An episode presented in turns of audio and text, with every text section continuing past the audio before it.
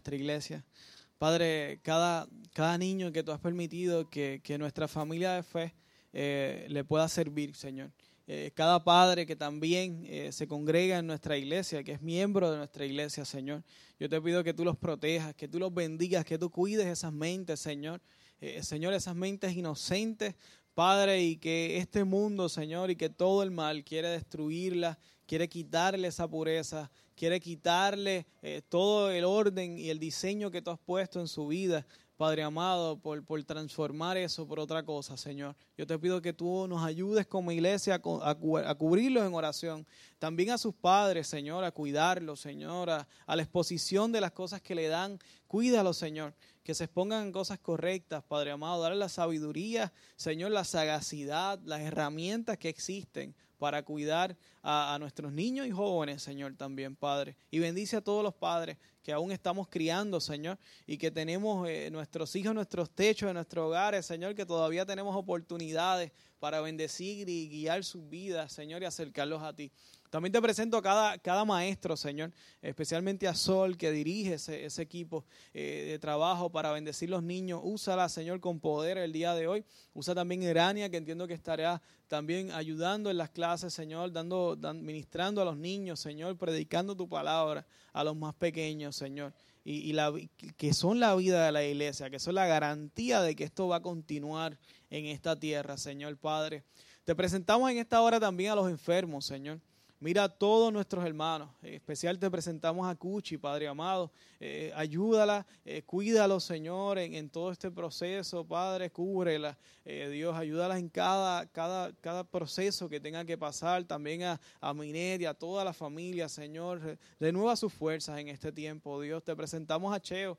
Cheo es uno de nuestros hermanos que amamos muchísimo, Padre amado. Cúbrelo allí donde está, Señor, encamado donde está, también a Cándida y a toda la familia, Señor. Te presentamos a Lili, a su, a su mamá, Señor, a su papá. Ayúdalos, cuídalos. Eh, fortalece a todos los cuidadores, Señor, eh, que, que, que bendicen la vida de sus padres, que honran la vida de sus padres con este cuidado. Y, Señor, y cura a todos los enfermos, Señor, que conocemos, que están en nuestra iglesia o que conocemos, Señor, eh, como cuerpo de, Cristo, Padre. Bendícelos y ayúdanos a, darle un, mensaje, una llamada, eh, Señor, que sepan que estamos orando por ellos y cuídalos y cúbrelos y haz tu sanidad eh, pronto, Señor Padre. Queremos ver una sanidad, Padre amado, y respetamos tu voluntad, Señor, pero te suplicamos que lo sane, porque creemos que tú tienes el poder para hacerlo, Señor Padre. Te lo pedimos en el nombre de Jesús. Amén y amén y amén.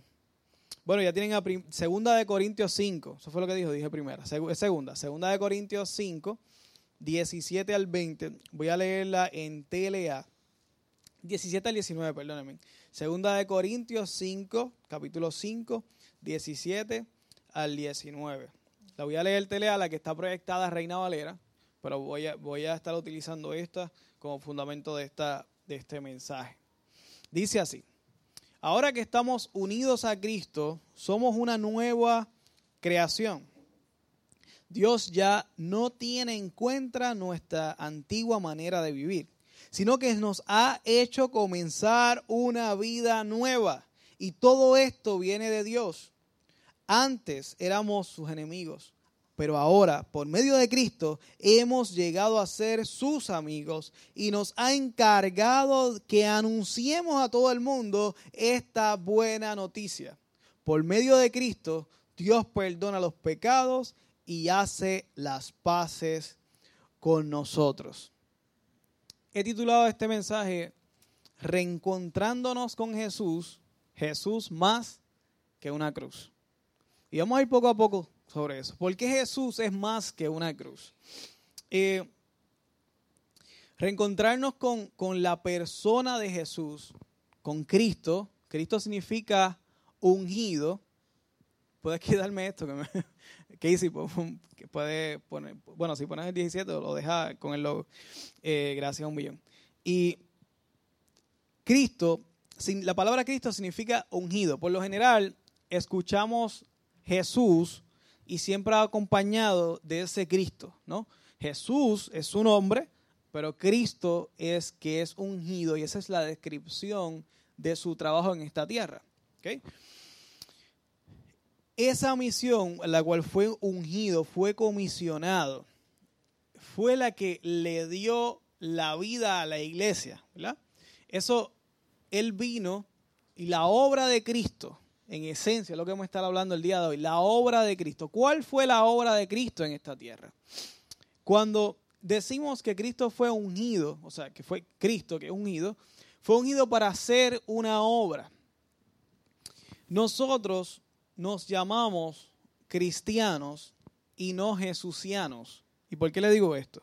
Porque la, persona de Jesús es la cual vamos, ¿verdad? Vamos a estar hablando hoy y nos vamos a, queremos reencontrarnos el día de hoy, pero nos llamamos cristianos porque la persona de Jesús que conocemos y con la que queremos reencontrarnos, eh, realmente tuvo una misión que es la cual nosotros seguimos propagando, ¿verdad? Nosotros nos continuamos, él como cabeza, vamos a leer eso, él como cabeza de esta misión, nosotros como cuerpo, por eso somos el cuerpo de esa misión que fue comisionada para ejercitar en este mundo, él fue el que piensa, él es la cabeza, Él es el que piensa, Él es el que nos dirige, pero nosotros ejecutamos en esta tierra como cuerpo y como miembro de la iglesia, ¿verdad? En esencia eso es eh, lo que significa y por eso somos cristianos, ¿verdad? Eh, estamos delegados para esa misión y no somos jesucianos, que sería lo, lo más lógico que en ese tiempo se utilizara, porque siempre se utilizaba ese tiano para hablar de un ejército de,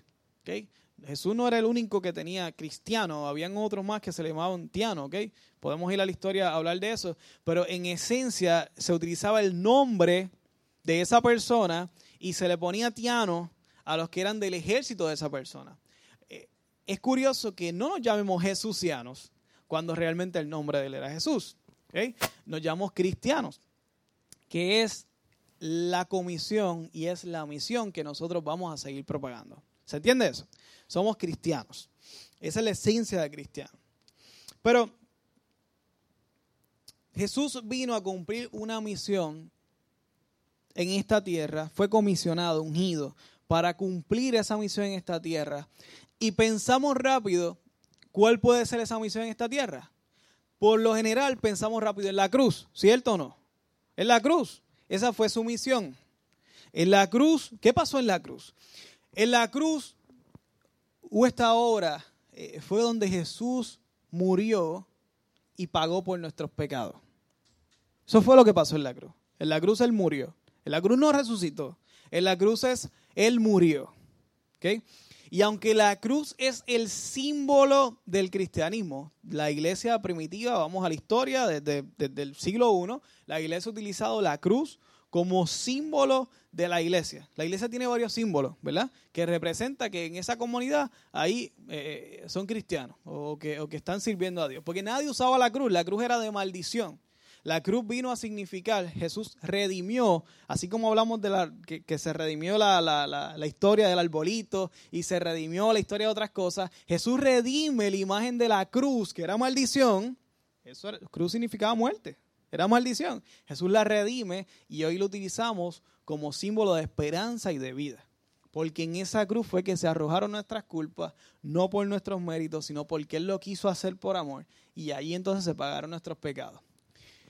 Cuando pensamos en la misión de Jesús como solamente la cruz, hay un problema. Y es que vemos a Jesús solamente como aquel aquella esencia de Dios, aquella sustancia de Dios, aquella persona de Dios, ¿verdad? Tenemos, servimos un Dios trino, Padre, Hijo y Espíritu Santo. Esa Trinidad se establece, no, no, la Escritura no habla de la Trinidad, esa palabra no está, eso vino después del 325, Concilio de Nicea, podemos hablar de eso después, eh, usted me avisa, yo le puedo pagar un café y podemos sentarnos a hablar sobre el tema, pero desde el Concilio de Nicea, creo que en la célula hablamos un poco de eso, en la virtual, eh, del 325 es que se hace una discusión por una herejía que entró, que Jesús era un Dios más pequeño y que estaba el Dios Padre, pero que Jesús fue el que, eh, el Dios Padre creó a Jesús, lo cual no fue así, Jesús es eterno también. entonces se establece que ambos, que los tres, ¿verdad? Es una trinidad, que es una esencia, que es Dios, pero en diferentes manifestaciones, diferentes personas, utilizaban un lenguaje un poco más, ¿verdad? Utilizaban la que era la esencia y la sustancia eh, pero, pero podemos hablar otro día plenamente de eso. Me gustaría hablar solamente de eso, de lo que es la Trinidad. Pero por ahora vamos a enfocarnos en Jesús. 100% Dios, 100% hombre. Eso es algo que nosotros creemos, algo que no siempre se ha creído así. Pero, pero nosotros creemos. Y en la actualidad, desde 325 para acá, podemos adoptar esa palabra de Trinidad y sabemos que Jesús es Dios, que el Espíritu Santo es Dios y que el Dios Padre es que Dios y que los tres son uno. Y a mí no me interesa entender demasiado a Dios, porque si Él me creó, yo no voy a tener la capacidad para entenderlo a Él completamente. Él sí me entiende a mí. Yo no necesariamente lo voy a entender a Él y yo hice las paces con eso hace tiempo. Yo no necesito meter a Dios en mi cabeza, porque sería un Dios bien pequeñito, me cabe aquí. No, yo quiero un Dios infinito, grande, que yo no pare de conocerlo. ¿Eso quiere decir que yo no voy a estudiarlo? No, claro que sí, vamos a estudiarlo. Vamos a buscar su palabra, vamos a leer, vamos a conocer más. Pero no significa que me voy a frustrar el día que yo no conozca algo.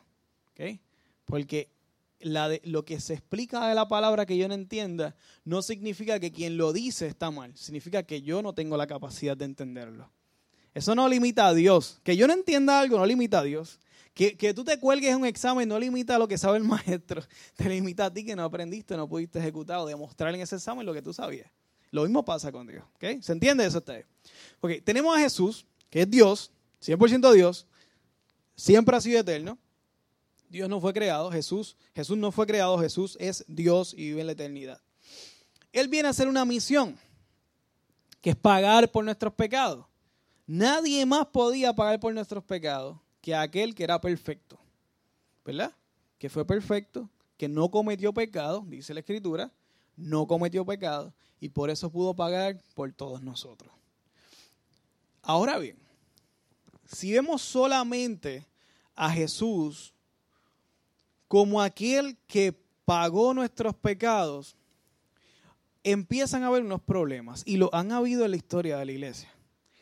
Y es que vamos, empezamos a ver a un Dios Padre molesto, eh, ofendido por tus pecados, con, con, deseos de, de, de, ejecutar juicio sobre ti, pero vemos a un Jesús un poco distinto en esencia, más amoroso, y este Jesús es el amoroso, es el que vino a hacer la obra. Entonces tenemos una, eh, una, un problema de ver solamente a Jesús como el amoroso y al Dios Padre como el molesto. Y ahí viene cuando cuando en esencia vemos el Nuevo Testamento y el Viejo Testamento, es como si fueran dos dioses distintos. ¿A usted no le ha pasado eso? A mí me pasó en un principio. Pero, en pero realmente es así. ¿Podría haber un Dios molesto y haber un Dios más bueno que otro, por decirlo honesto? Porque hasta podríamos pensar en eso. La realidad es que no.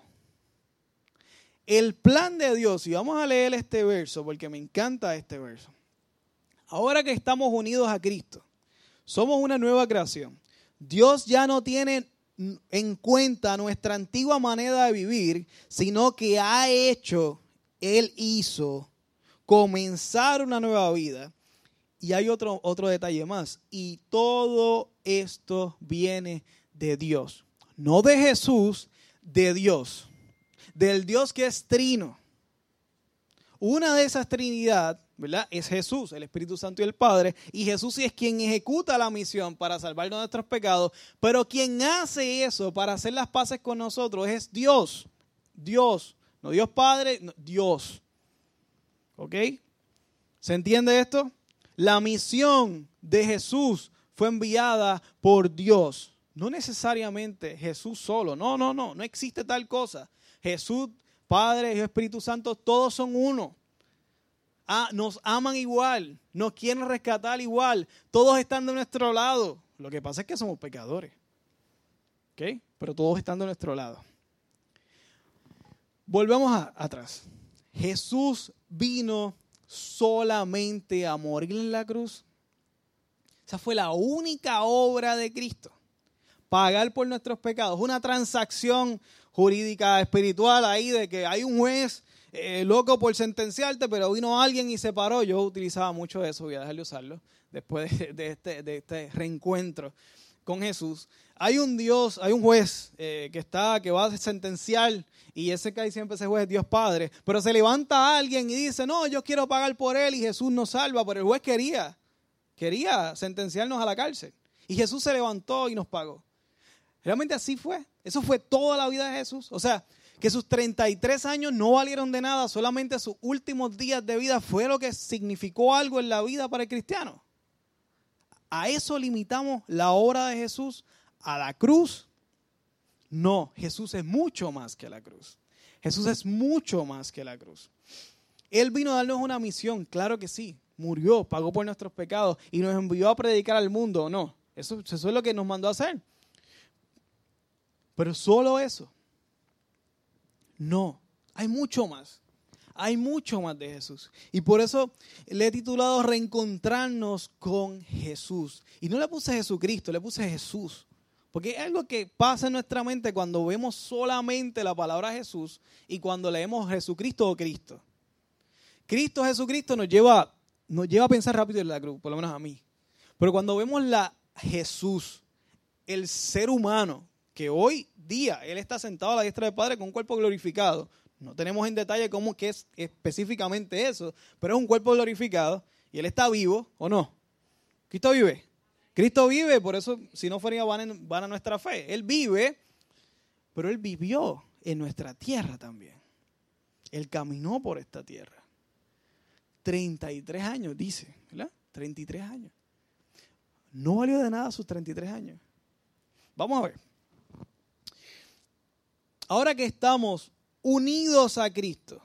Estamos unidos a Cristo. Somos una nueva creación. Nos ha hecho comenzar una vida nueva. Quiero pararme aquí un poco. Unidos al ungido, ¿verdad? Cristo es ungido, dijimos.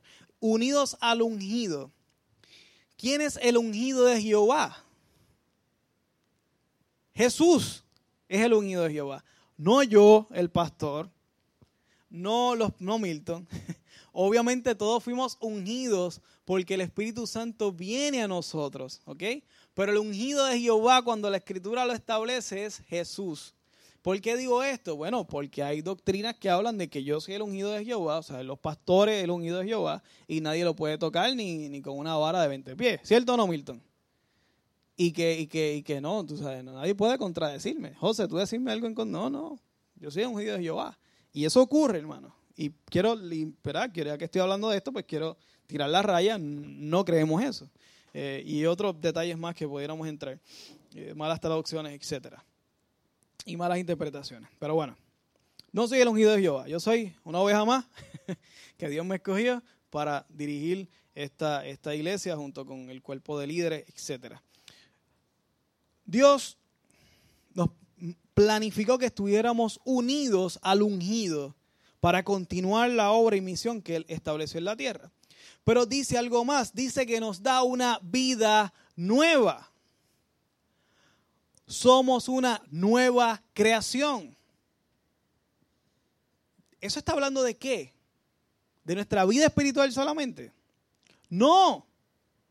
De nuestra vida, nuestro cuerpo, nuestro espíritu, nuestras emociones. ¿O acaso Jesús no tenía emociones? Claro que sí. ¿Acaso Jesús no tenía cuerpo? Claro que tenía cuerpo. Y lo tenía. Y hay, libros completos que habla de la discusión si Jesús tenía o no tenía cuerpo. Vamos a aterrizar este, esta enseñanza en nuestra vida práctica, pero quiero, quiero que vean esta casi introducción de lo que es la vida de Jesús y lo que no es, eh, ¿verdad? Y lo, que no fue, a veces limitamos la obra de Jesús en esta tierra. Jesús nos mandó esta tierra solamente para predicar el Evangelio y llevar las buenas nuevas de salvación? Pero sí, pero no solamente a eso. Porque aquí me está hablando de nueva creación. De que tenemos una vida nueva. Eso implica que nuestra vida completa, nuestro cuerpo completo, incluso en unos casos, hay gente que se convierte y se sana, hay gente que se bautiza y se sana, hay gente que el Espíritu Santo los bautiza y los sana. No, Milton, ¿tenemos testimonios de eso? ¿Cierto o falso? Dios viene a darnos una vida nueva. En esencia, nuestra forma de pensar, como nos dice Romano, transformando nuestra forma de pensar por medio del conocimiento. Esta nueva vida que Jesús nos da no es solamente para predicar el Evangelio, eso también es importante. Yo no estoy reduciendo, no estoy diciendo que el cristiano no debe predicar el Evangelio, el cristiano tiene que predicar el Evangelio, lo he dicho mil veces, en este púlpito he dicho que cada vez que me para aquí voy a predicar el Evangelio. Y creo que no hace falta que lo vuelva a repetir, pero por ahí lo dije. Pero además de eso, es solamente para predicar el Evangelio, solamente para hablar de la cruz esa es la misión de nosotros, solamente hablar de la cruz. No, hay una nueva vida. ¿Y qué vida se refiere a ese? Una vida que lo que hacemos es predicar el Evangelio. No, hay mucho más que eso. Mucho más para nosotros como individual, para nosotros como comunidad, para nosotros como familia. Hay mucho más que eso. Si no, nuevamente sus 33 días, 33 años fueron en vano. Entonces, ¿cómo vemos la obra de Jesús en esta tierra? Pues bueno, pues vamos a verlo tal y como lo dice el texto. Dice que Jesús, que Dios nos unió al ungido, que nos hizo una nueva creación, que nos dio una vida nueva. Pero aquí un detalle, dice que nos hizo amigos de Dios, como si fuera poca cosa. Y que hiciéramos las paces con Cristo. Con Dios a través de Cristo. Es lo que dice, sí. Con Dios a través de Cristo. Y claro, anunciar esta verdad. Eso también está. Pero hay mucho más que, que simplemente anunciar esta verdad. Es que Dios nos dio una vida nueva.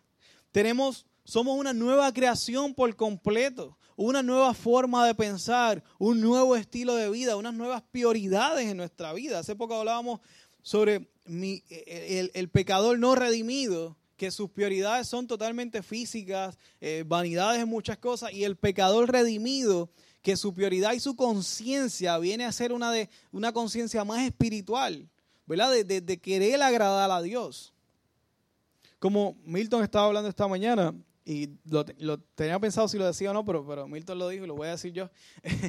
Cuando estamos recién convertidos, es bien similar a cuando estamos recién enchulados, enamorados, que, ni razonamos, que pensamos que, wow, e, esta persona es perfecta. Yo no sé cómo el mundo completo ha tenido problemas matrimoniales porque es que yo no, no, me, no me visualizo teniendo problemas con Isabelita, así yo decía. Yo no, yo no sé cómo estas personas de tantos años de casado tienen, tienen problemas porque yo no me visualizo. Ahora sí me visualizo, por si acaso. Ahora sí me visualizo. me visualizo. No, no, no tengo que, pensarlo mucho. Pero Dios es bueno. Pero, pero te imaginas en esa etapa donde las preguntas eran, ¿cuál es tu color favorito? Ay, el azul. Ay, el mío también. ¿Te y esa relación con Dios cuando recién nos convertimos, de, de Señor, eh, estás enchulado con el Señor. Bueno, yo, yo, no, yo me lo disfruto. A mí me encantó ese tiempo, de verdad. Eh, y, y, uno sentía que estaba caminando en nubes y, y wow, Dios mío, la vida es tan hermosa. Y uno hacía de todo y predicaba, mira, Jesús está brutal y mira la vida de Jesús y mira la escritura y tú veías algo y lo creías, no había mucha explicación, tú lo creías. Pero te pregunto yo, eh, a los 40 años de casado, la relación con, con eh, de esos dos esposos se debería quedar en cuál es tu color favorito después de 40 años de casado. No, lo mismo pasa con Dios. Igual. No te puedes quedar en el fundamento básico, lo que decía Pablo. Pablo decía, pero es que supone que yo les esté dando vianda, vianda intelectual, de enseñanza, ¿verdad? conocimiento fuerte, y ustedes todavía están con leche, como si fueran recién nacidos en Cristo, ¿no? Y a eso se refiere. Están 40 años de casado, pero todavía se están preguntando cuál es tu color favorito. Y eso pasa en Cristo. ¿O no? Pasa. Llevas cuántos años en Cristo. Y, me encanta porque en Cristo tú puedes llevar meses, años. Y, y si tu pasión es consistente, tú puedes crecer más que otras personas que llevan décadas en esto. ¿Verdad? Así pasa. Es cuánto, cuánto tú le metas. Bueno, eh, Milton, podías hablar, podía hablar fácilmente de los, de los cristianos, los primeros catacumberos se metían en las escrituras, oración, ayuno, Biblia, se comían la Biblia. ¿Cuánto fue que Prado dijo el otro día que tres meses se volvió la, la Biblia completa? Tres meses. Tú sabes, ¿quién no va a crecer así? Claro que crecen así. Pero para eso hay que reencontrarse con Jesús, reencontrarse con su palabra, reencontrarse constantemente con la escritura y querer crecer en nuestra relación con Dios. ¿Cómo yo crezco con mi relación con Isabelita? Preguntándole cuál es el favorito. No, tú le preguntas otras cosas. ¿Cuántos hijos quieren tener? 16. Ah, ok cuatro habíamos dicho en aquel momento. Fue preguntar. Y los dos estábamos de acuerdo. Ahora los dos estamos en acuerdo, que, estamos en desacuerdo con aquello. Eh, pero, pero estábamos de acuerdo. Tú preguntas tus metas de vida, cómo tú ves esto, cómo tú te visualizas en el Señor. Entonces preguntas, ¿no? Las preguntas que hacemos prematrimoniales básicas, cómo tú te visualizas, cuáles son tus planes de aquí a cinco años, eh, cómo tú visualizas a la otra persona, etcétera, ¿no? Eh, y, esos planes tú los vas eh, aprendiendo a, conocer. Y hay otra etapa más. Tú eres una persona completamente distinta que la otra. Pero pasan los años y empiezan a aparecerse cada vez más. Porque tú tienes que soltar de lo tuyo para coger de lo del otro. Y empiezan a... Porque si no, no hay forma. No hay forma de bregar. Así que empiezas a aparecerte, ¿cierto o no? Mira, Lucy dice que sí. mira, hasta se cortó el pelo así bien linda porque Chiqui se lo pidió. Eh, no, sé si ese detalle es de verdad, pero imagino que pudo haber sido. Eh, tú empiezas a dejar de ser tú para parecerte más a la otra persona porque amas la relación y porque pasa el tiempo y para mantenernos juntos tenemos que soltar y agarrar del otro, etcétera, ¿no? Y fusionarnos en ciertos aspectos hasta culturales, romper culturas familiares, hasta recetas de cocina, eh, lenguaje. Todavía yo, Isabel y yo peleamos por paleta o pilón y las cosas esas. Eso se da en la casa, de verdad. Y a veces hasta nos molestamos en serio por esa bobería, eso pasa. Pero tienes que empezar a lidiar con, desde esa sencillez a cosas más importantes. ¿okay? Lo mismo pasa con el Señor. Llegamos al Señor, estamos enchuladísimos. Y Señor, ¿cuál es tu color favorito? Ay, qué lindo tú eres, Dios. Pero va a llegar un punto en que mientras más tú sigues en tu relación con el Señor, eh, el Señor no suelta de Él, porque Él es perfecto. él no es como nosotros que tenemos que negociar. con el Señor tú no negocias. Con el Señor tú aprendes que le gusta, pues eso voy a hacer.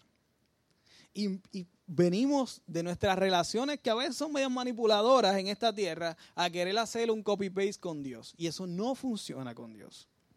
¿Okay?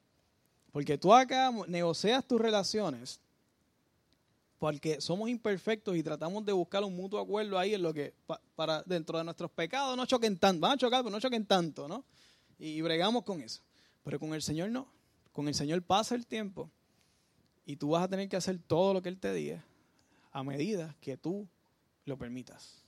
Y va a ser tan buena la relación como tan vulnerable y tan obediente seas con el Señor. Y así vas a, durar largos años de relación. No 40, muchos más. Muchos más de relación con Dios. Pero tenemos que aprender a soltar. ¿Qué tiene que ver esto con la figura de Cristo? ¿Qué tiene que ver esto? De nuestra relación, de, la forma en que llegamos, de, de, nuestro crecimiento y madurez de nuestra relación con Dios, con la figura de Cristo. Bueno, pues mucho. Porque ahora Jesús viene a ser nuestra mente, Primera de Corintios 2.16, como dice la Biblia, así dice, como dice la Biblia. ¿Quién sabe lo que piensa el Señor? ¿Quién puede darle consejos a Dios? Pero nosotros tenemos el Espíritu de Dios, que es el Espíritu Santo, y por eso pensamos como Cristo. En otra persona dice, tenemos la mente de Cristo. Míralo ahí la mente de Cristo, pensamos como Cristo. Y si piensas como Cristo, pero no actúas como Cristo, pues entonces tienes que empezar a darte cuenta que hay unas cosas que hay que cambiar. Pero hay un problema. Cuando no camino como Cristo, cuando ya llega un punto que sigo en mi pecado práctico, y, no me importa mucho, yo te voy a traer un verso que a mí me encanta. Romanos 8, 16. 8 por 2, 16, para que te acuerdes. 8 más 8, 16. Romanos 8, 16. Ese verso dice que el Espíritu Santo, el Espíritu de Dios, que es Dios, la tercera persona de la, de la Trinidad, da testimonio a tu espíritu que somos hijos de Dios. Te testifica, te dice, te confirma, te da la certeza de que tú eres hijo de Dios. Al tener la mente de Cristo, pensamos cómo actuaría Cristo en esto. ¿Qué haría? ¿Se acuerdan de aquella campaña? ¿Qué haría Jesús? Fue, mucho tiempo, muy buena, me gustaba. Hacían esta bandita en inglés, What would Jesus do? Muy buena. ¿Qué haría Jesús? Pues piensas como Jesús. Y por otra parte, el Espíritu Santo te da testimonio de que eres hijo. Y voy a mezclar estos dos versos. Si en tu vida y en tu relación con Dios, tú te permites unos pecados, tú te permites unas desobediencias a Dios, y llega un punto que ya no te molesta, que ya no te importa, que ya, ya te insensibilizaste al pecado que, que cometes, pues yo te digo algo, hermano. Tú, tú tienes que preocuparte por eso. Porque si ya no, ya no te redalguye nada, pues el Espíritu entonces no te está dando testimonio de que eres hijo. Porque estás consciente de que estás pecando, pero el Espíritu no te está haciendo, no te está dando convicción de que estás pecando. Ya ni siquiera estás pensando en tu pecado, ya no estás pensando como Cristo. Pues yo creo que deberíamos reevaluarnos si realmente todavía somos hijos. Porque si el Espíritu no me redalguye y si el Espíritu no me da testimonio de que soy salvo, yo debería preocuparme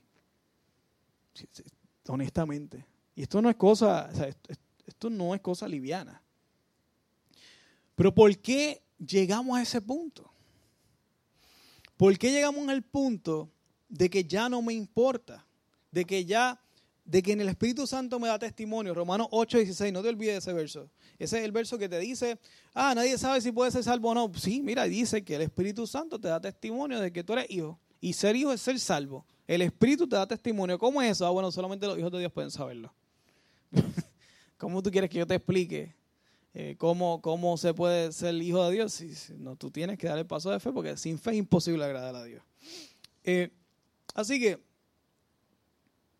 esto de que Dios nos dé testimonio, de que tenemos la mente de Cristo, es una evidencia de que estamos unidos al ungido, de que estamos unidos a Jesús de que estamos unidos a su misión y por lo tanto Él es la cabeza, nosotros el cuerpo y nosotros ejecutamos lo que Él piensa, que también nos dio su mente para nosotros ejecutar por su voluntad. Y no solamente eso, nos dio su Espíritu Santo para no solamente darnos testimonio de que somos hijos, sino para darnos poder para poder hacerlo, para hacer lo que Él nos mande a hacer. Para hacer obras milagrosas y hacer un show espiritual, no. ¿No es eso? El que se atrevió a decirle eso eh, lo maldijeron en hechos para que hiciera eh, cosas así espirituales. No, no, no. Alguien se va a decir que, mira, yo tengo los chavos, tú tienes los dones, vamos a hacer. Eh, no, no, el dinero aparezca contigo. Y lo maldijo. ¿Verdad? no es para eso. El poder espiritual es para ejecutar la misión de Jesús en esta tierra. Y la obra de Jesús en nuestra vida es mucho más que simplemente sus últimos días en la vida en la cruz. Claro, todo esto se da gracias a ese esfuerzo, pero la obra de Jesús es mucho más. Vamos a reencontrarnos con ese Jesús, con sus 33 años en esta tierra. Sabemos de Jesús que hizo la creación, lo dice Juan. El verbo y creó, etcétera, etcétera. Sabemos que Jesús hizo la creación y podemos ver a Jesús en muchas ocasiones del Viejo Testamento. Pero tú no puedes verlo, tú no vas a poder ver a Jesús en ningún lado de la Biblia hasta tanto no te reencuentres con Él y con su, con su palabra, especialmente con los evangelios.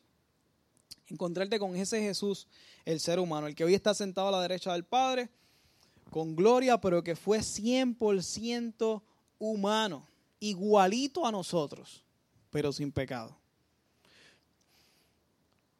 Reencontrarnos con su vida, reencontrarnos con lo que Él hacía.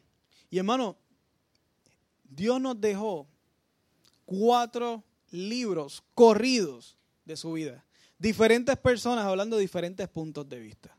Para que nos enfocáramos en su vida. Cuatro, no uno ni dos, cuatro libros. Cuatro evangelios. Para hablarnos de la vida de Jesús. Y vemos a Jesús en Mateo. Mateo es el primero que se enfoca en, ver a Jesús, pero mira, mira qué interesante. Es que había que hacer cuatro libros porque es que cada uno se enfoca en algo distinto. El primero, Mateo. No necesariamente fue el primero que se escribió, pero es el primero que está, usted va a encontrar en el Nuevo Testamento. Eh, eh, ve a Jesús como el rey prometido. Se enfoca en, en esas profecías cumplidas. Se enfoca en sus sermones, en su palabra y en todo lo que decía. Tenemos otro libro, otro, otro, otro evangelio que es Marcos, escrito por un joven. Se enfoca en que Jesús como siervo de Dios, el que vino a, el ungido, el que vino a cumplir la misión. Segundo tema, el tema este, de este evangelio como tal es que Jesús hace lo que dice, que es consono su enseñanza con sus acciones, lo que nosotros también debemos enfocarnos el énfasis está en los milagros y las acciones. Tú lees Marco, eh, Marco tiene 16 capítulos. Eh, eso es a la milla. Eso ya en los primeros dos capítulos ya Jesús está haciendo milagros y haciendo cosas. Lucas, Lucas está enfocado en el Hijo del Hombre, que fue hombre, que fue 100% Dios, pero que fue 100% hombre. Y está enfatizado en la humanidad de Jesús. Juan, estamos leyendo en la célula virtual y creo que eh, la célula de de Aldea también está en ese, en ese libro. Eh, Juan nos enfoca a Jesús como el Hijo de Dios. Eh, y que es necesario conocer a Jesús, aceptar a Cristo como Salvador, eh, a, creer en Jesús para ser salvo. y está enfocado en los énfasis de sus enseñanzas. Estos cuatro evangelios se enfocan en las diferentes formas, de las diferentes, diferentes enfoques de la vida de Jesús todos y cada uno de ellos nos nutren para poder encontrarnos con la persona de Jesús, con su obra en esta tierra. Eh, no solamente, ¿verdad? Su pasión y muerte, pasión se refiere a los latigazos, la crucifixión, eso se refiere a pasión, muerte y resurrección. Eso fue medular, súper importante, pero olvidarnos de la persona de Jesús. Leíamos en la célula virtual, algo que a mí me, me encantó. Jesús le dijo a una samaritana, permíteme poner mis labios en el vaso donde tú pones los tuyos. No lo dice así. Dice, dame de beber. Pero en esencia, ¿qué es? Sino eso. ¿Era eso? A una mujer con, enchismar con alguien porque estaba cogiendo agua fuera de hora donde las mujeres no cogían agua. Samaritana, que no era pura, no era raza pura, por decirlo así, judía. Eh, le habla y no solamente le dice, mira, dame agua, no, no es que tiene una conversación cómoda con ella. Tanto así que sus propios discípulos se incomodaron. Una mujer, y él viene a pedirle agua. Le dice, quiero tomar de tu vaso. Porque Jesús no tenía vaso. ¿Qué es eso, eh? eh? Obras como esas que dignifican la mujer. Que no importa la cultura que sea. Tú, dices, wow, o sea, esa cultura eh, totalmente machista, que ni siquiera el nombre de la mujer, el, el, apóstol no escribe el nombre. Probablemente Jesús le preguntó el nombre. Maybe no sé, tenía nombre probablemente, pero el apóstol no lo escribió. Así de importante, así de poco importante era la mujer en ese tiempo. Y Jesús hace esa obra de dignificar a la mujer, de, de, darle el valor que le corresponde, de enseñarnos a nosotros, miles de años después, eh, cómo Dios piensa de la mujer. Eso no es importante. Claro que es importante.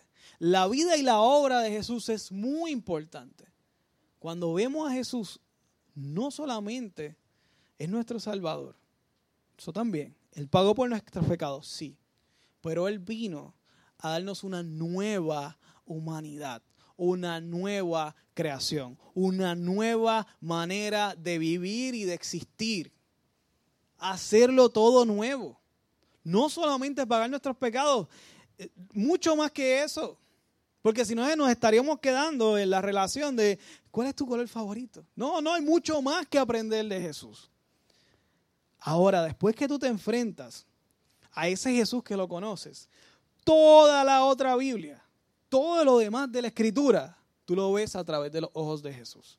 Se ve a través de la figura de Jesús. Y entonces tú puedes ver a, Jesús en el Salmo, en el Salmo 1 que lo usaban para que no fueran al cine los encarnecedores, la silla de encarnecedores, no sé quiénes vivieron ese tiempo, la silla de encarnecedores. Pero ¿quién cumplía con el Salmo 1? Cristo cumplía con el Salmo 1. Tú ves a Cristo en la creación, tú ves a Cristo como esa agua eh, de agua viva que rompió esa peña y que fluyó. Eh, tú ves a Cristo ahí, tú ves a Cristo por todas partes. Pero tienes que encontrarte con Jesús para poder encontrar y ver a Jesús a través de toda la escritura. Porque la Biblia es un medio para conocer a Jesús. No Jesús y el Espíritu Santo para tú conocer la Biblia. La Biblia, la Biblia es un medio para un fin, que es conocer a Jesús y conocer la salvación. Y la Biblia y Jesús te va a ayudar a poder verlo, encontrarte con la figura de Cristo, te va a ayudar a poder ver su obra, vida y enseñanza a través de toda la escritura. Y la escritura para nosotros siempre se tiene que ver a través de la figura de Cristo. Siempre. Que esa es la forma, la, la, la, forma de hacer ¿verdad? el estudio y la interpretación de la escritura ver cuál es el, contexto que estaba pasando en ese revolú, de ese tiempo, lenguaje, etcétera, mirarlo a la cruz, ¿qué tiene que ver eso con la obra de Cristo, verdad? De, de, vida y milagro de Cristo, y luego entonces aterrizarlo en tu vida personal. Pero si coges un texto y lo aplicas a tu vida personal, estás saltando demasiadas cosas y probablemente vas a llegar a un error de interpretación. Y eso pasa mucho. Y pasa mucho cuando, cuando cuando cogemos los versos así, ah, mira, esto significa esto, qué bonito, y lo marroneamos o buscamos un verso para nosotros poder eh, fundamentar una filosofía humana o un pensamiento de nosotros, ¿no? Eh, pero, pero todo tiene que ser a través de Cristo. Por eso, para mí es bien importante el día de hoy que nos tenemos que reencontrar con la vida de Cristo. Y luego de conocer a Cristo, pues tenemos que hacer lo que dice 1 Corintios 11.1. Así que sigan mi ejemplo como yo sigo el ejemplo de Cristo. Conocer a Cristo para imitar a Cristo. Y vamos, y si conocemos solamente a la cruz, vamos a ir solamente a la cruz para morir. No, eso no hay que hacerlo. Tienes que conocer su vida. Tienes que conocer la vida, la obra y milagro de Jesús para poder imitar eso que viste. Hay que conocer, hay que reencontrarnos con Él. Reencontrarlos con Jesús es hacer lo que él hacía. ¿Y qué Jesús hacía? Hacía muchas cosas. Entre ellas, Jesús sacaba mucho tiempo para orar. Jesús tenía intimidad con Dios el Padre, aún siendo Dios, tenía intimidad con Dios el Padre. Practicaba el ayuno, no como mecanismo para adelgazar, porque ahora hay un. El ayuno intermitente este, que es una de las mejores dietas. Eso está chévere para la dieta, ayuda a la salud y hay muchos estudios, eso está chévere. Eh, no estoy no estoy criticando eso. Pero el ayuno no solamente es para adelgazar ni para tener mejor forma, eh, eh, sino es para sacar tiempo para la oración. Y la Biblia menciona ayunos que no solamente son comida. en, en Primera de Corintios 7, 1 al 5, no tienes que ponerlo lo pueden buscar, uno, que, que largo. Habla de un ayuno de relaciones sexuales para dedicarse a oración. Búscalo, 1 Corintios 7. Eh, no dice ayuno, pero te estás. Eh, utiliza verbos en el griego que podrían ser similares a, a los dos diferentes palabras de griego que se utilizan en ayuno. Y te dice, no te, tenga, excepto que ustedes se pongan de acuerdo para que vayan a orar. Cuando terminen de orar, tienen que volver a juntarse. Pero dice, se pueden poner de acuerdo, se abstienen de tener relaciones sexuales para ir a orar. ¿Okay? Y, tú puedes hacer ayuno de muchas cosas, porque Jesús, ah, eh, vigilia, la vigilia en esencia es un ayuno de sueño para acercarte a la oración. Te está absteniendo de dormir para poder acercarte en oración. En esencia es eso. Obviamente, el alimento en aquel momento era mucho más énfasis. Claro que sí, Jesús le tuvo que decir, mira, no te afanes por lo que tienes que comer y beber. Hoy en día nos afanamos por lo que tenemos que comer y beber. Sí. ¿Quién tiene la nevera vacía en este momento? Tú te podrás afanar por el menú que quieres escoger, pero por comida tienes demás. Y el que no tenga comida, usted lo que tiene que hacer es llamar y se va a resolver lo que tenga que hacer. En este momento nosotros no nos afanamos por lo que tenemos que comer o beber. Usted se afana por lo que tiene que ponerse se podrá afanar por la moda, pero usted tiene ropa. Ese verso aplica en, eh, claro, habla de que Jesús suple nuestras necesidades. Gloria a Dios por eso. Y eso es así, amén. Esa es nuestra confianza. Y Jesús siempre actuaba de que, con la confianza de que Dios va a proveer. Dios va a proveer y esa es nuestra fe como cristianos. Dios siempre va a proveer todo lo que yo necesito. ¿Ok? Pero usted no se afana por comida y bebida. Usted se puede afanar por likes, por followers, por, cosas materiales. Usted se afana por eso. Pero por comida y por qué vestir, no, específicamente no. En esta época, no. Nosotros, no. Ahora bien, la comida y la bebida es lo que realmente nos quita el tiempo para poder encontrarnos con Jesús y su palabra. Son otras cosas. Y esas otras cosas son las que yo les invito a reflexionar. ¿Cuál de ellas vas a ayunar? para poder reencontrarte con el Padre. Jesús tenía una vida bien ahorrada, pues no podía dormir para poder encontrarse con el Padre. Y lo hacía. Y claro que el ayuno tiene un efecto espiritual, claro que sí, yo no estoy quitando el ayuno. El ayuno es no comer comida, tiene un efecto, No porque el cuerpo sea malo, porque si el cuerpo fuera malo, Jesús no hubiera venido en cuerpo, porque él fue perfecto. El cuerpo no es malo y hay que latigarlo, porque si no está como los gnósticos que, se latigaban el cuerpo porque el cuerpo era malo y el espíritu era bueno. Y ahí los gnósticos decían que Jesús vino, no vino en cuerpo, que vino en apariencia de cuerpo y toda una herejía que, que fue una de las cosas por la cual se tuvo que hacer la, el concilio en el 325 y otras herejías más que siguieron saliendo.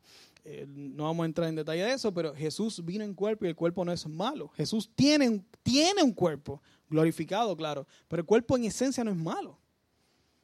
¿Las emociones son malas? No, Jesús lloró. Jesús tuvo hambre, Jesús se cansó. De hecho, por eso fue que se acerca al pozo. Se cansó, entre otras cosas más. El cuerpo no es malo en esencia. Y no vamos a ayunar para castigar al cuerpo. No, porque eso, eso es pensar como los gnósticos pensaban. Y eso era una herejía. Y murieron cristianos por eso, de hecho. No vamos a matar gente ahora por eso. Pero murió gente por eso. Era una herejía. El cuerpo Jesús tenía cuerpo. ¿Ok? Y, el ayuno se hace para nosotros enfocarnos en el Señor. Para, para, para, para tratar de evitar, comparamos lo carnal con lo corporal. No necesariamente tiene que ver. ¿Ok? El pecado está en nosotros, claro. En nuestro espíritu, en nuestra alma. En nuestro cuerpo, en nuestro cuerpo. ¿Verdad? Así que tenemos que cuidar nuestro cuerpo. Dice que es más, dice que es templo del Espíritu Santo, así que no puede ser malo porque si no el templo fuera malo. Se dice que cuida el cuerpo, que no, que no lo profane, ¿okay? que no, que no, no se acuesten hombres con hombres, mujeres con mujeres, eso profana el cuerpo, entre otras cosas, ¿no? Eh, así que, de hecho, por eso está la, controversia de los tatuajes, porque si te dañas el cuerpo. No voy a hablar de esa controversia, podemos hablar después sobre eso. Pero, pero por eso es que está, establece esa esencia de que el cuerpo no es malo, al contrario, hay que cuidarlo. El ayuno no es para, para hacerle daño al cuerpo. Entonces vamos a hacerle daño bien, vamos a latigarnos y le hacemos más daño. Eso no es la esencia de esto. El ayuno es para separar ese tiempo, para enfocarnos con el Señor, para concentrarnos, para hacernos crecer espiritualmente. Pero, pero si hay cosas que te quitan el tiempo para el Señor. Hablamos que el superpoder que tenemos en este tiempo es tiempo. Tiempo. Con tiempo tú puedes amar a la gente, con tiempo tú puedes hacer obras que tú quieras hacer, con tiempo tú puedes dedicarle al Señor, pero si no sacas el tiempo no puedes hacer nada de eso. Eh, hoy nos afanamos por otras cosas. Esas otras cosas nos afanamos y esas otras cosas nos consumen el tiempo, porque por eso estamos afanados. Eh, hay quien dice que, que el principio de la adoración es a las cosas que tú le prestas atención. A lo que tú le prestas atención, a esas cosas tú adoras. Y esas cosas se convierten en tus ídolos. ¿A qué le estamos prestando mucha atención? Esas cosas que le prestamos atención, esas cosas que nos consumen nuestro tiempo, es lo que nos evitan que nosotros podamos reencontrarnos con la persona de Jesús en su palabra y en oración. Para mejorar algo en tu vida, lo que sea, corporación, en tu trabajo, en tu negocio, lo que sea, tú quieres mejorar algo, tú tienes que hacer contestarte una pregunta. ¿Dónde estás en eso? ¿Cómo va eso? ¿Cómo está eso? ¿Cómo realmente estás en eso? Y, responder, ¿verdad? Esa pregunta que, que Dios le hizo a Adán, ¿se acuerdan? Le preguntó a Adán, ¿dónde estás? Le preguntó también a su hijo, ¿dónde está tu hermano? Ambos le dieron excusa. ¿verdad? Ambos le dieron excusa para no ser responsables por las cosas que habían hecho. ¿Dónde estamos? Eh, y tenemos base bíblica para, tener una excusa también nosotros, ¿ok? Y darla.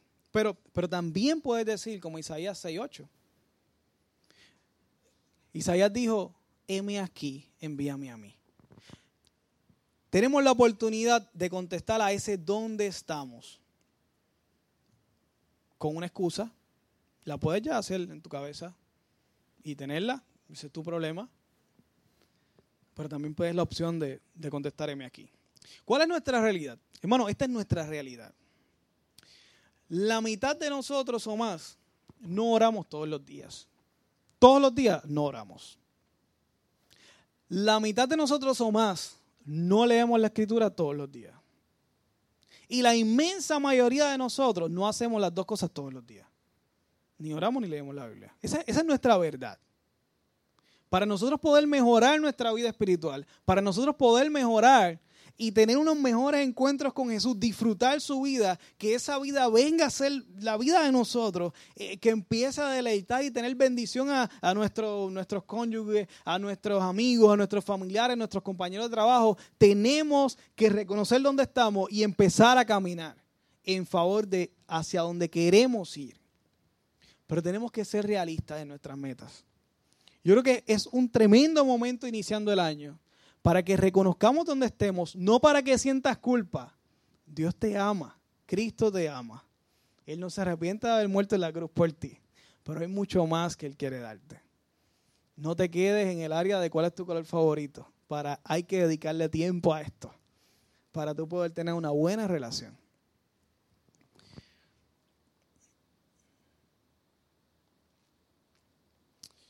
Y esta realidad a mí no me enorgullece en lo absoluto. A mí me entristece en lo más profundo de mi corazón. Pero hay una esperanza, hermano. Es que no solamente comenzamos el año, tú lo puedes, tú lo puedes hacer comenzar en cualquier momento, pero, pero eh, comenzar el año es una motivación extra. Eh, nos ponemos metas. No siempre se cumplen, casi nunca se cumplen, pero, pero nos ponemos metas. Y esta sí podemos hacer un plan real para poder lograrlo. Y es, y créanme, créanme, que yo les aseguro que esta es la voluntad de Dios. Estoy segurísimo. De las pocas cosas que yo puedo decir, estoy seguro que esta es la voluntad de Dios para tu vida, es que tú le dediques más tiempo a la lectura y a la oración. ¿Okay? Esas dos cosas. Hay muchas más, pero esas dos. Necesitamos comenzar con honestidad. Si realmente queremos reencontrarnos con la persona de Jesús y ver lo asombroso de Jesús. Busquemos tiempo en nuestra vida. Por eso es lo que no tenemos tiempo. Dios nos da 24 horas todos los días. 24. 24. Y ya vimos que hay, hay varios días corridos que ser que ni oramos ni leemos. Y le decimos, Señor, no tengo tiempo, dame 24 más para ver qué hago mañana. Pues así somos, somos, somos esa criatura, por eso nos comparan como ovejas y no se equivoca en eso. Vamos a buscar tiempo en nuestra vida. No tenemos tiempo, pero vamos a buscar tiempo. Mira, bueno, esto ya aplica a casi todas las generaciones. Por, lo menos en el WhatsApp, tú pierdes par de horas en la semana. Par. El que sabe buscar cuánto el reporte de, horas que la pantalla estuvo, yo, a mí ya mismo me llega un mensaje con ese reporte. Y yo veo cuántas horas yo gasté en cuántas redes sociales, etcétera, etcétera. Y, y eso lo que hace es hacerme sentir mal. Pero, pero me ayuda y me recuerda que, que tengo que mejorar. Pero vamos a hablar de WhatsApp, vamos a hablar de redes sociales. Tú sacas, yo creo que gastan más de una hora a la semana, ¿verdad? En redes sociales. Varias horas al día. Varias horas al día. Eh, vamos a sacar una hora a la semana para Dios. ¿Usted cree que usted puede hacer eso? Una hora a la semana. Vamos a dividir esa, esa hora de la semana en 60 minutos. Es lo mismo. Esos 60 minutos vamos a dividirlo en 6 días para que te coja un día libre de Dios. Te coja un día libre de Dios y no hace, es mejor que lo que tienes ahora, ¿verdad? Te coja un día libre de Dios. 60 minutos, 6 días a la semana, 10 minutos por día.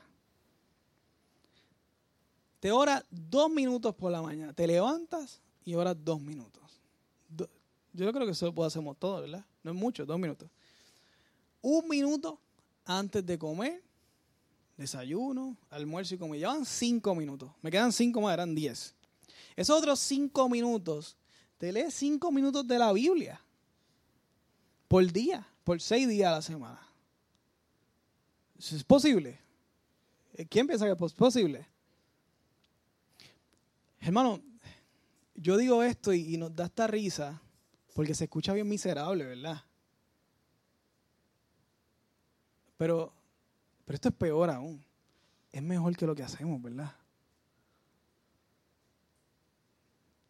¿Ven que es una meta real? Podemos hacer una hora para el Señor por día. Una hora. Por semana. Esto es bien miserable. Me cogen los de antes y me decían, mira allá, qué carnal. ah, Silvia. Antes era, tienes que meterte ahí, hay una oración y leer la palabra. Pero es un, es casi, es casi una parodia, hermano. Lo digo con toda la intención. Pero tenemos que ser realistas donde estamos. Sí tenemos tiempo para sacar para el Señor. Y sí tenemos eh, lo necesario para poder servirle al Señor. Y te pregunto yo, estas, este tiempo, este poquito tiempo que yo, dos horitas aquí, dos minutos aquí, ni ahorita, dos minutos aquí, un minuto allá, este tiempo podría cambiar tu vida. Dedicarle, dedicarle, son, mira, son 89, 89 capítulos. Todos los, todos los, todos los evangelios juntos son 89. 89 capítulos aproximadamente, capítulos, ¿ok? Sacando los fines de semana para que te lo cojas libre de leer, solamente los días en semana son aproximadamente 250 días. Más o menos, puedes sacar los números. 250 días. De esos 250 días, puedes leerte hasta un capítulo en dos días, sin contar fin de semana, y te vas a leer los evangelios completos en un año. E, es, posible leerse los evangelios. O sea, no debería pasar un año que tú no, por lo menos, leas un evangelio. No, no, no existe. Para un cristiano no debería. Y nuestro plan debería ser leer toda la Biblia en un año, ¿verdad? Ser una, esa sería la meta ideal. Eh, pero por lo menos el Nuevo Testamento de un año deberíamos leernos, debería ser una meta para nosotros. Eh, no necesariamente para este año, pero, pero este año deberías leerte los Evangelios. Y yo creo que es una meta que podemos hacer. Un capítulo en dos días. Hay capítulos que tienen pocos versos, hay capítulos que tienen cincuenta y pico de versos. Está bien, pero un capítulo en dos días. Yo creo que tú puedes hacer eso. ¿Okay? Y si lo quieres llevar a, a otro nivel, pues mira, le dedicas cinco, cinco minutos a orar y 15 minutos para leer la Biblia. En 15 minutos tú te lees un capítulo, de verdad. Te lo puedes leer. No escudriñar y estudiar, pero te lo puedes leer. Y es mejor que lo que hacemos ahora. Compáralo. hagamos metas reales en el Señor. Y para el año que viene estaremos hablando de otras cosas. ¿okay? Hermano, y quiero hacer algo bien práctico. Hay lo que se llama los pequeños notch, los pequeños empujoncitos, las cositas que tú haces, los pequeños cambios que tú haces para que tu vida eh, mejore, ¿no? Así como las aplicaciones nos llega una, una notificación y tú la abriste y entraste al Facebook, viste las otras aplicaciones, viste todos los comentarios, te pusiste a ver los stories y ahí se te fue una hora. Pero fue porque empezó todo con una aplicación, con una campanita, ¿verdad? Que recomiendo que, que, se pueden eliminar esas campanitas. tú no necesitas saber lo que está pasando en Facebook todo el tiempo y empezar a mejorar tu vida de esa forma. Entre otros cambios que podemos hacer eventualmente que, quiero, que quiero trabajar eso, pero, pero no, no quiero trabajarlo, ocupar tiempo ahora en eso. Ahora, hay, un, hay algo que sí puedes hacer para que puedas tener esas dos horas en la mañana. Y es lo que Isabel y yo hacemos hace bastante tiempo. Y es que no metas el celular al cuarto. Tú, tienes, tú necesitas el celular en el cuarto. Tú necesitas estar viendo esa antes de dormirte y meterlo debajo de la cama o al ladito. Déjalo en otro lado, en otro cuarto, en la cocina, ya. Ah, usa la alarma, pues cómprate un reloj despertador, eso es baratísimo. Y el que, y el que tiene dos pisos y tal, mira, usted tiene, están los, los, relojes estos inteligentes que también vibran, ¿o no? ¿Vibran o no? ¿Vibran? Tú necesitas el celular en el cuarto. Cuando empieza el día, bueno, el que tiene las aplicaciones en, el reloj, cuando empieza el día, en vez de coger el celular, que el 95% de, la, por ciento de las personas en América, eso es lo que hacen los primeros cinco minutos de su día, leer las notificaciones, en vez de coger tu celular y empezar a ver, mira, Ahí puedes tener tus dos minutos con el Señor. Ya los tienes. Empezaste el día conectado con el Señor. Y oré dos minutos. Yo me siento raro diciendo esto tan ínfimo, ¿verdad? Tan limitado del tiempo. Pero volvemos. Es mejor que lo que tenemos. Y, y yo sé que podemos darle mucho al Señor. Esta semana, esta semana, Hoy empezamos, esta semana, lunes, martes, miércoles, jueves, viernes, sábado. Domingo vamos a hacer otra cosa, pero también es parte del día. Esta semana, yo sé que la mayoría de nosotros no vamos a ayunar alimentos. Yo voy a hacer mi ayuno, estoy, ¿verdad? Y, hemos hablado con Isabel, etcétera. Y sé que algunos de ustedes sí. Ahora, este reto sí se lo va a tirar a todos. Esta semana tenemos una hora que vamos a estar orando aquí a las 6 de la mañana. Está bien. Tú podrás tener las 20 excusas de tu trabajo, etcétera, y no son excusas, son razones justificadas y eso se respeta y el que me conoce sabe que yo respeto eso. Por eso hice la cédula a las ocho y media para las personas que no tuvieran tiempo, pudieran conectarse ocho y media, nueve y media, porque reconozco que, eso existe, ¿no? Eh, ahora bien, vamos a estar reuniéndolo aquí a las 6 de la mañana, vamos a estar orando una hora, vamos a estar enfocados en eso reencontrarnos con el propósito de la iglesia, con Jesús, todas estas cosas. Esta semana, hasta el domingo 9, yo sé que las rutinas se establecen en 21 días, dice los estudios más o menos, pero, vamos a empezar hasta el 9.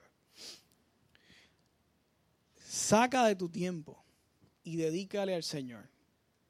Alta el reto de por lo menos media hora al día. Usted hace, mira, usted hace lo de lo de leer la Biblia, eh, dedicarle 35 minutos a Dios cada día, eh, son 3.5 horas a la semana. Eso es aproximadamente el 2% de tu tiempo. 35 minutos al día son el 2% de tu tiempo. ¿Ok? Eso es nada. Porque recuerden que Él nos da el 100% del tiempo. ¿Se acuerdan? Que Él es el que nos da. Respiramos por Él. Ok. Vamos a sacar ese tiempo para el Señor, 2%. ¿Podrían sacar 2% de su tiempo? Yo creo que sí. Vamos a sacar media hora al día. Esta semana. Usted, mira, ve un capítulo menos de la serie, ve, se acuesta más temprano, se levanta más temprano. Puede ser 15 y 15, usted lo distribuye. Pero yo les quiero lanzar este reto. Pues yo creo que necesitamos, eh, lo ideal sería, mira, vamos a venir, vamos a ayunar aquí siete horas, perfecto, todos los días. Sería ideal. Se llegó a hacer. Estoy hablando, o sea, eso se llegó a hacer. Y más tiempo.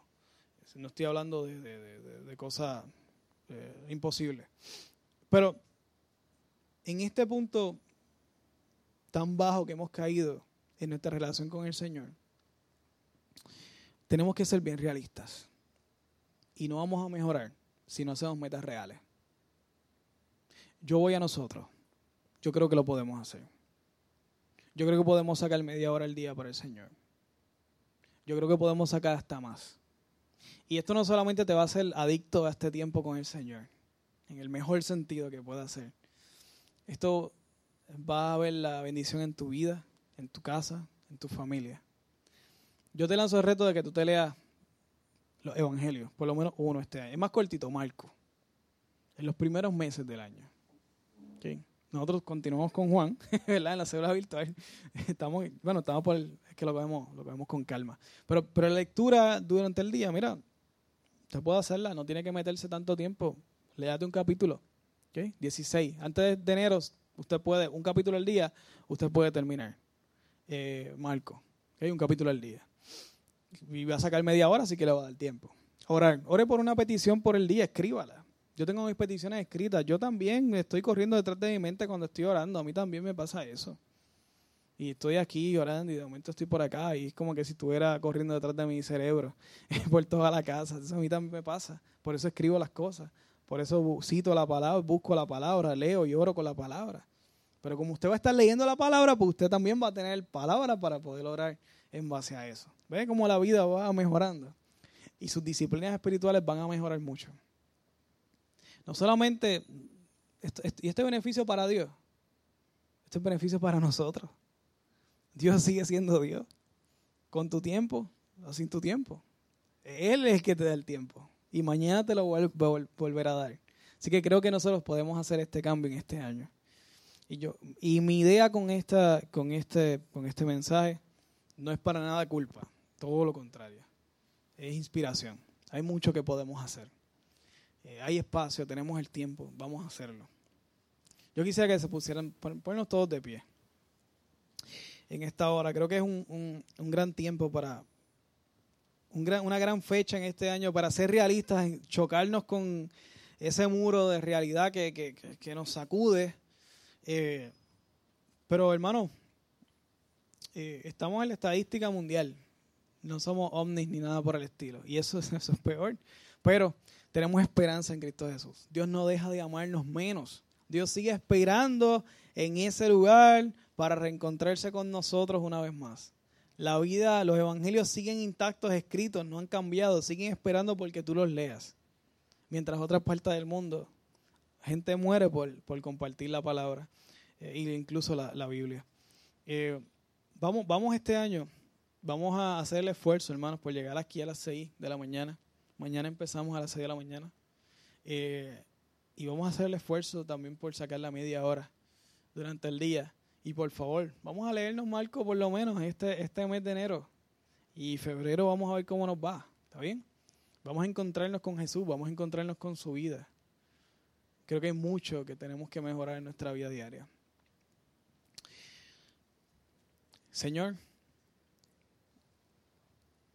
aquí estamos frente a ti. Padre, el dador, el creador el que nos regala el tiempo, el que sostiene el universo en la palma de su mano. El que ha destruido ejércitos, el que ha destruido ciudades, porque el celo santo te consume. Y el mismo que hizo toda la creación para, para bendecirnos, para, para que nosotros le cuidáramos, envió a su Hijo para morir en la cruz. Pero también tu Hijo vino a esta tierra, Señor Jesús vino a esta tierra para enseñarnos cómo vivir, para enseñarnos cómo tenemos que caminar mientras continuamos con la misión de predicar. Dios, yo te suplico que tu Espíritu Santo venga sobre nosotros, Señor. Yo te suplico que, si alguien aún no ha recibido el poder del Espíritu Santo, te pido que tú desciendas sobre nuestra iglesia, que desciendas sobre nuestros hermanos, Señor, que seamos llenados del Espíritu Santo nuevamente, Señor, y que volvamos a estar enamorados de ti, pero buscando una relación más íntima contigo, Señor. Padre, no queremos quedarnos como aquellos recién novios, Señor, sino queremos tener una relación madura contigo. Queremos pasar tiempo contigo, Señor. Ayúdanos a anhelarlo y a desearlo en lo más profundo de nuestro ser. Ayúdanos a identificar las cosas que, nos afanan en esta vida y permítenos sacarlos del medio para dedicarte este tiempo a ti, Señor. Ayúdanos a mejorar nuestra vida de oración, nuestra vida de leer la palabra. Darnos el deseo, Señor, de amar tu palabra. Tu palabra es deliciosa, dice la Escritura. Padre, queremos sentir esa necesidad de lo profundo de nuestro corazón por necesitarte, Dios. Queremos, queremos reencontrarnos con la persona de Jesús. Queremos amar tu palabra. Queremos amar y necesitar nuestro tiempo de oración. Ayúdanos a ser honestos con nosotros mismos. Ayúdanos a mejorar nuestra vida en ti.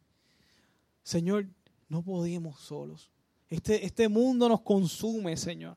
Este mundo nos, nos, llena de demasiadas cosas, de estrés, de, de, demasiado entretenimiento. Ayúdanos a ayunar lo que tengamos que ayunar de nuestro tiempo para separarlo para ti.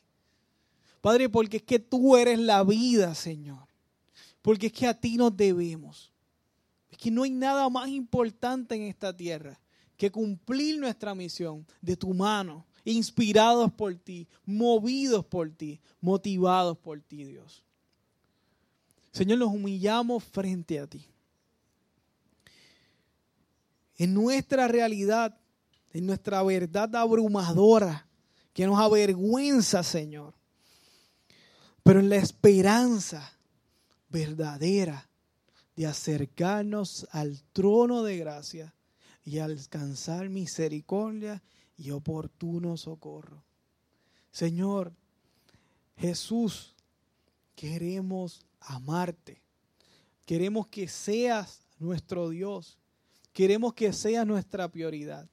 Señor, te entregamos nuestro año y te pedimos que tú nos guíes en cada cosa que hagamos, Señor. Queremos estar conectados, queremos reencontrarnos contigo, Jesús, y volvernos a una realidad más hermosa contigo, Señor. Señor, nuestra vida va a ser transformada, nuestra familia será transformada, nuestro ambiente de trabajo será transformado, incluso nuestro vecindario, Dios. Tú nos darás ideas que habían muerto, tú resucitarás pasiones que habíamos dejado dormir, Señor. Tú harás cosas hermosas en nuestra vida y nos, eh, nos reencontrarás con nuestro propósito podremos descubrir, Señor, en ti el propósito para el cual tú nos creaste, Dios. ¿Cuál es nuestra, nuestro espacio en el cuerpo de Cristo? ¿Y qué parte somos nosotros y qué parte tomamos nosotros en la misión de rescatar el mundo, Señor, para tu gloria? Ayúdanos a, a reencontrarnos contigo, Jesús. Desde nuestra honestidad oramos, Dios. Desde nuestra realidad y vulnerabilidad oramos, Señor. En el nombre de Jesús. Te damos gracias, Señor. Gracias te damos, Dios. Amén y amén y amén.